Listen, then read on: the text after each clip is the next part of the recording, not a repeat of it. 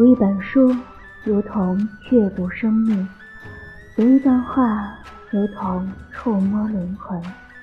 用声音传递温情，书童电台与你一同感动。许久不见，我是书童妞巧儿。今晚想要与大家共同分享叶嘉莹先生的书《小词大雅》。在叶嘉莹的系列讲座《说词的修养与境界》中，第三讲“音验不相猜”节选。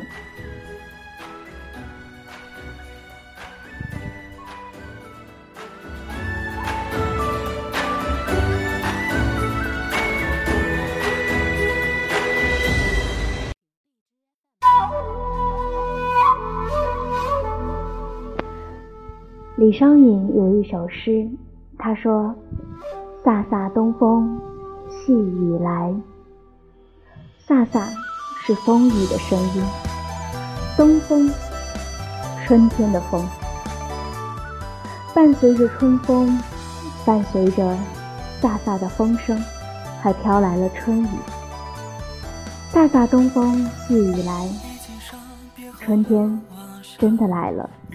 不再是那寒冷的风雪了。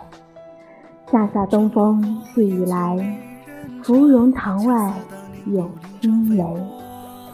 芙蓉就是荷花，那荷花塘上的上面就响起了春雷。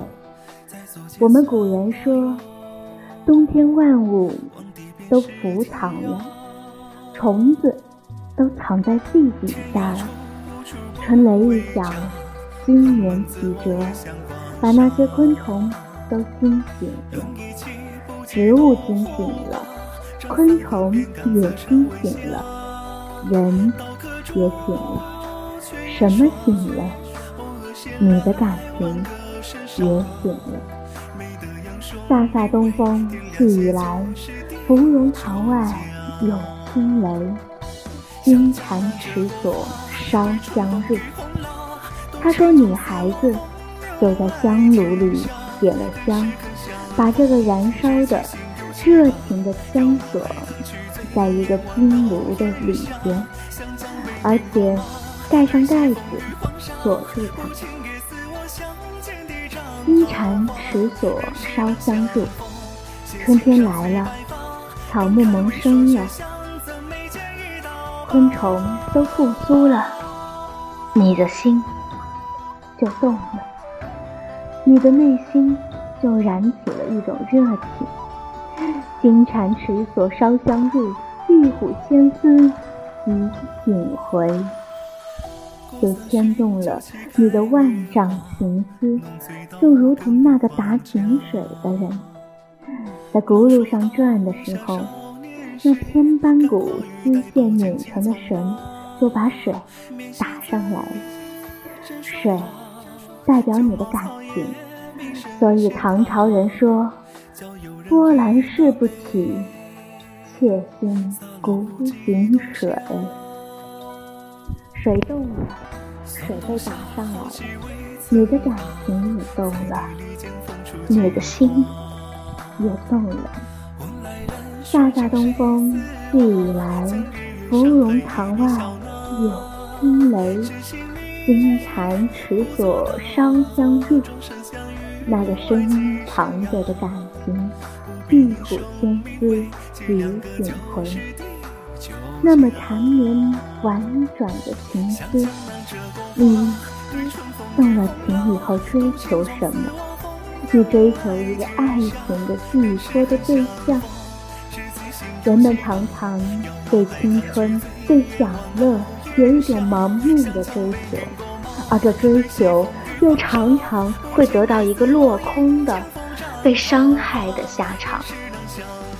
你只有经历过了这么一个阶段，在回首往事的时候，你才会明白：如果你只有对外的追求，那么你失去你自己；那么你纵然得到了某种欢乐，也是短暂的。所以，甲式亏廉，含怨少，说明晋朝贾充的一个女儿偷看他父亲的朋友。他父亲有一个下属，一个年轻的属官，叫韩寿。这韩寿美姿容，是一个美少年，所以贾充的女儿在帘子后看到韩寿就动情了。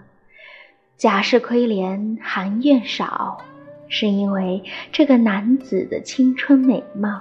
而这个女子动情了。贾氏亏怜韩苑少，福妃刘枕魏王才。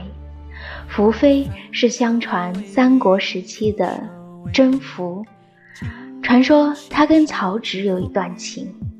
她后来嫁给曹丕，是曹丕的妻子。可是他其实欣赏的是有才华的曹植。他死去之后，哥哥曹丕就把他的一个枕头给了弟弟曹植。这个传说未可尽信，可是书上有这样的记载：福妃留下一个枕头，为什么？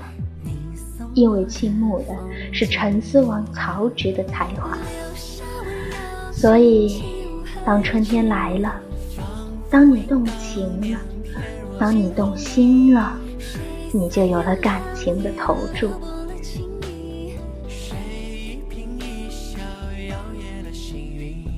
可是李商隐最后说什么？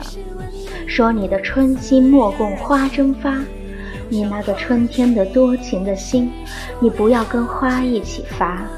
你看到花开，你的心开了。他说春心莫共花争发，因为一寸相思。一寸灰，因为你追求的结果都是落空的，都是断肠的。总而言之，你有了情，就有了悲哀。所以，不管是贾宝玉，不管是林黛玉，还是薛宝钗，都是有得就有失，有爱就有恨，有聚。就有散，所以你春心莫共花争发，因为一寸相思一寸灰呀。苏轼曾写道：“参横斗转欲三更，苦雨中风也解情。云散月明谁点缀？天容海色本澄清。”所以现在，张惠言就警告他的学生：“疏帘卷春晓，蝴蝶忽飞来。游丝飞絮无绪，乱飞碧云钗。你沾惹上情丝了，长断江南春思，连着天涯残梦，最后落到什么？”落到你的长断，落到你的梦断天涯，连着天涯梦断，剩有手重回，只剩下一段回忆而已了。后面那一段才是妙呢。你说外面的诱惑，所以你迷乱了，一失足成千古恨。你不要被外面所迷乱呀。所以你把帘子放下来了，可是他后面又说打开了。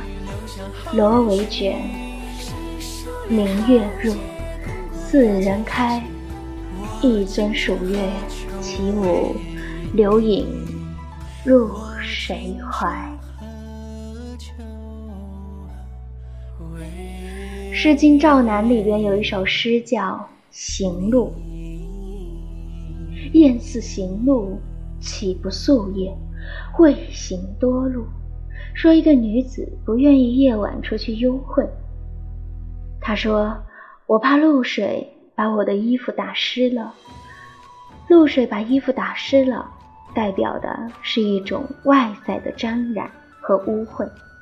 可是古诗十九首里还有一首诗说：西北有高楼，上与浮云齐。”教书结绮窗，阿阁三重阶。上有弦歌声，音响亦何非？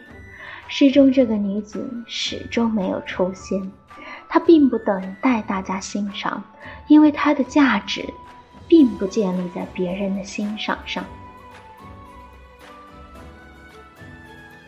你看古诗十九首的一首说：“盈盈楼上女，皎皎当春府。娥娥红妆，红粉妆，纤纤梳素手。”她站在楼窗，凭着栏杆，她是把她的美貌要给人看，要把她自己卖出去。